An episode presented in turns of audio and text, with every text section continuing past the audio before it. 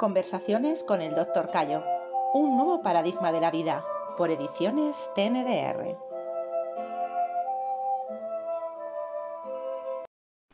¿Crees que esto sería posible, puede, pueda ser posible algún día? Que algún día, en un futuro no muy lejano, pueda estar integrado dentro del sistema de salud?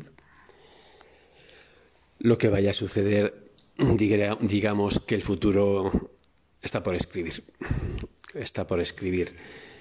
Desde luego sería muy útil para la humanidad y ahorraría muchísimo sufrimiento y mucho dinero integrarlo. Lo que vaya a suceder no lo sé, pero lo que sí puedo decir es que vivimos en un planeta donde todos los nuevos descubrimientos, lo primero que hace la sociedad es rechazarlo. Incluso los científicos rechazan a los nuevos descubrimientos. Y si encima el descubrimiento está hecho por una persona que es autónomo, independiente, es decir, todavía peor. Porque normalmente los diversos investigadores están dentro de un tipo de grupo, de un movimiento, y más o menos, bueno, puede tener el apoyo de las personas de su movimiento.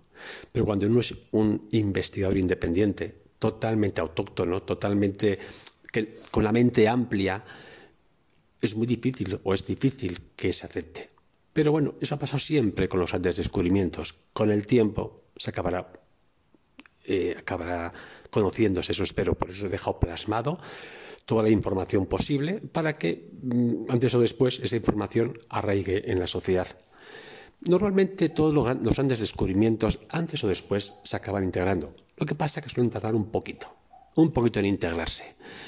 Eh, ahora mismo, si realmente todos los que dicen científicos quisieran escuchar una simple exploración TNDR, un masaje TNDR, da, dar unos resultados eficaces, comprobados, contundentes en patologías dolorosas. Pero la tendencia de la humanidad es a no escuchar. Pero es que incluso en los movimientos naturalistas hacen lo mismo. Nadie quiere escuchar a otro. Todo el mundo se niega a escuchar algo nuevo. Hay una reticencia, hay una tendencia a la creencia más que a la mente científica. Bueno, la humanidad funciona de esa forma.